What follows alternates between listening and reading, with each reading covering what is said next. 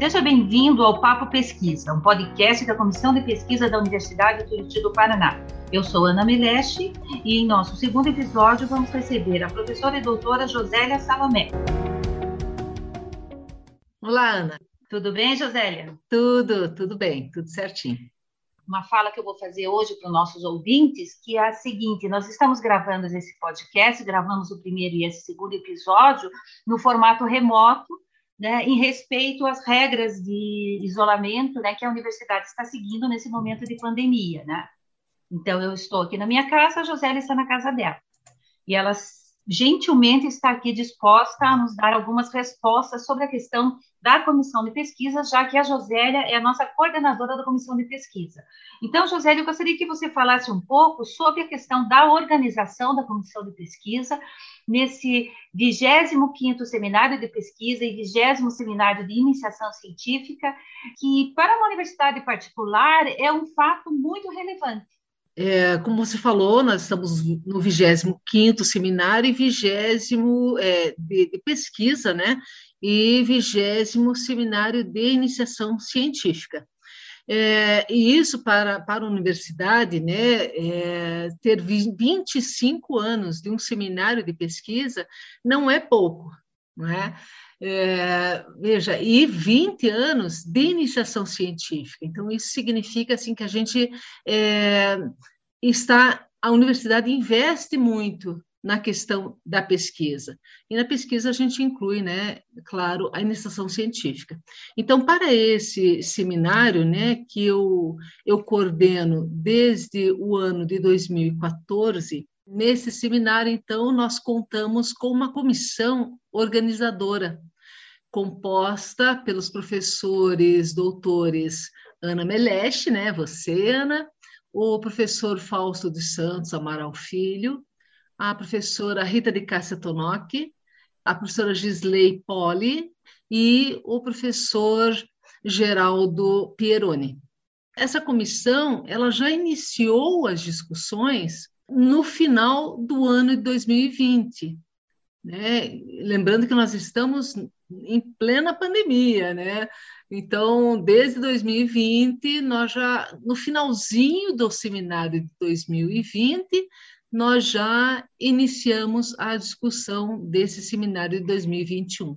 Pois é, Josélia, até eu vou aproveitar o gancho do que você falou do seminário de 2020, eu estou aqui com os dados, né?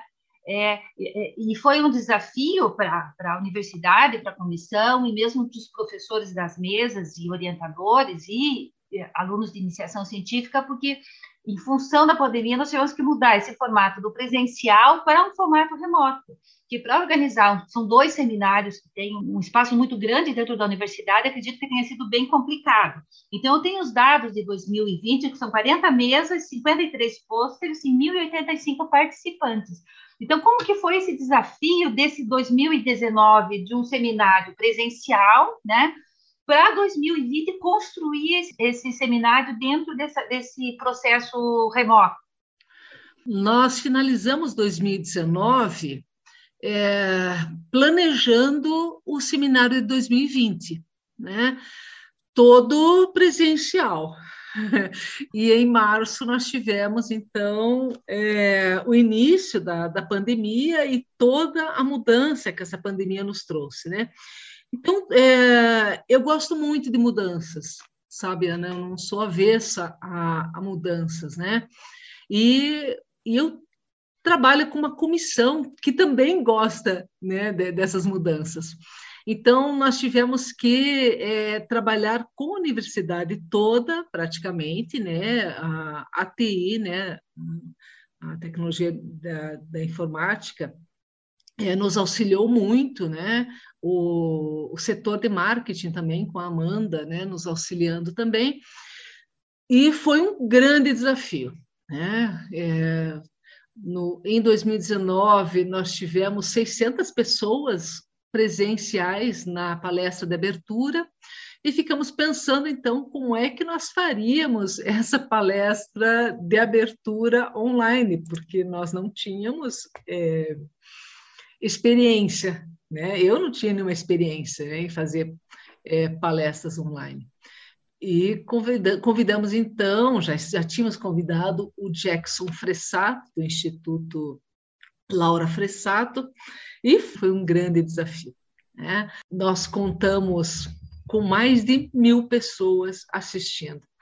Então, isso, isso nos demonstrou é, a importância de você ter eventos online no qual as pessoas que nem pensariam, nem poderiam participar, é, puderam estar presentes, né?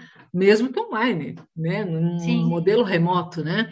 Um grande então, aprendizado, né? Isso. Então, nesse, nesse seminário, nós tivemos mesas temáticas com pesquisadores de Portugal, com professores da Espanha, nós tivemos é, professores é, do Nordeste do Brasil, nós tivemos professores né, no, nos grupos e do, no, nos grupos de, de, pesquisa também que eles participam.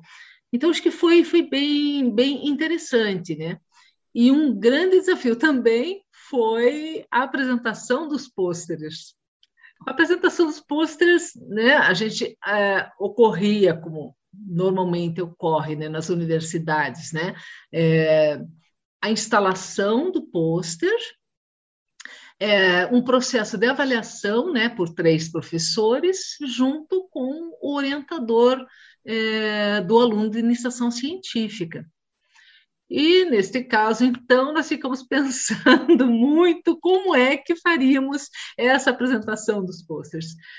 E então ficou resolvido que eles seriam apresentados, seriam é, apresentados pelos alunos, é, e essas apresentações postadas no YouTube. Um vídeo, né? Isso, um vídeo no YouTube. E deu muito certo. Foi muito bom e ficamos pensando agora num formato no próximo ano, né, que esse ano ainda será online, mas no próximo um modelo híbrido, porque foi muito interessante, sabe? A, o número de visualizações desses pôsteres é, foi imenso, né? As pessoas não queriam mais que ficasse, que fosse encerrado. Né? Eles queriam que continuasse né, a discussão. É, então, deu, acabou dando uma visibilidade maior, porque a gente acabou, saiu dos corredores da universidade, onde os postos ficavam pendurados né, para avaliação, né? e saiu para fora da universidade. Acho que é uma, algo bem bacana, né? Sim, sim, sim, foi muito, muito bom. A experiência e, foi muito boa. E falando e é claro, sobre. Né, é, desculpa, Ana, mas é claro que é, isso não aconteceria, né, todo esse, esse sucesso, se eu não contasse com uma comissão, né, uma comissão organizadora do seminário, assim, que fez toda a diferença, porque sozinha eu jamais conseguiria, né? Sim, foi um, um momento de desafio, mas é muito aprendizado para todos, tanto os Sim. membros da comissão quanto é, é, os professores, os alunos da iniciação científica e até aquelas pessoas que assistiram, né? É, a gente não pode esquecer, Ana, de, de todo o apoio, né, que as pró-reitorias nos deram, né, principalmente a pró-reitoria é, de pesquisa, né, de pós-graduação, pesquisa e extensão, com a professora doutora Bianca Zeigeboy, né, é, foi fundamental, sabe, com, e também o pró-reitor acadêmico, né, o professor doutor João Henrique Farenhuc, que nos deu, assim, todo apoio também, principalmente na iniciação científica. Então, né, esse, essa parte a gente não pode esquecer, né? Claro. E por falar assim em iniciação científica, Josélia, a gente, é, a gente percebe que nos últimos, nos últimos seminários nós é, estamos tendo ano a ano um aumento de alunos que estão participando da iniciação científica. É, mas mesmo assim há uma, uma, dificuldade do entendimento do que é essa iniciação científica. Então, eu gostaria que você falasse um pouco sobre o que, que ela representa, iniciação científica, e o que, que ela é importante dentro desse processo de amadurecimento da pesquisa para o aluno da graduação.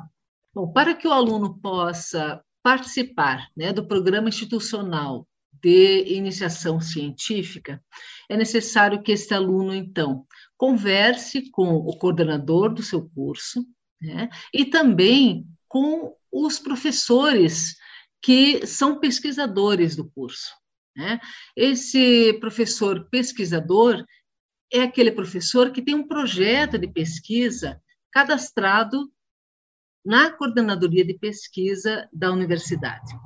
Então, o aluno, sabendo quais são esses professores, ele vai lá, conversa com esses professores, né? E um desses professores vai dizer ao aluno, ok, vamos lá, né? Vamos fazer um plano de trabalho, né? E a partir então desse momento, o aluno e o professor podem é, fazer a inscrição, né? No, no programa institucional de iniciação científica, é, que nós temos bolsas ou é, categoria voluntário, né? e aí iniciar essa, esse, essa pesquisa. Você falou sobre a questão das bolsas, né? Então, tem as, o aluno voluntário, o aluno que recebe a bolsa da universidade, e a partir, me corrija se eu não estiver errada, a partir de 2020, a, a iniciação científica começou a ter também bolsa do CNPq. Isso, então. É, então, qual é a importância temos... dessa bolsa do CNPq em termos de certificação da qualidade do, do trabalho de iniciação científica da universidade? Né? Que é uma importância para o aluno, porque é uma ajuda de custo, mas também é uma, uma, uma chancela de, de competência na iniciação científica para as universidades que recebem essa bolsa, né? Isso, de qualidade, né? Isso de mesmo. Qualidade. Nós temos três categorias na iniciação científica, né? A categoria bolsista, da Universidade Tuiuti, a categoria voluntário da Universidade Tuiuti e a categoria bolsista é, CNPq UTP. Espero contar com você em outros episódios, né? Até porque o nosso podcast Papo Pesquisa busca essa conversa, esse bate-papo mesmo sobre pesquisa para desmistificar essa questão da pesquisa como algo lá no laboratório fechado a sete chaves.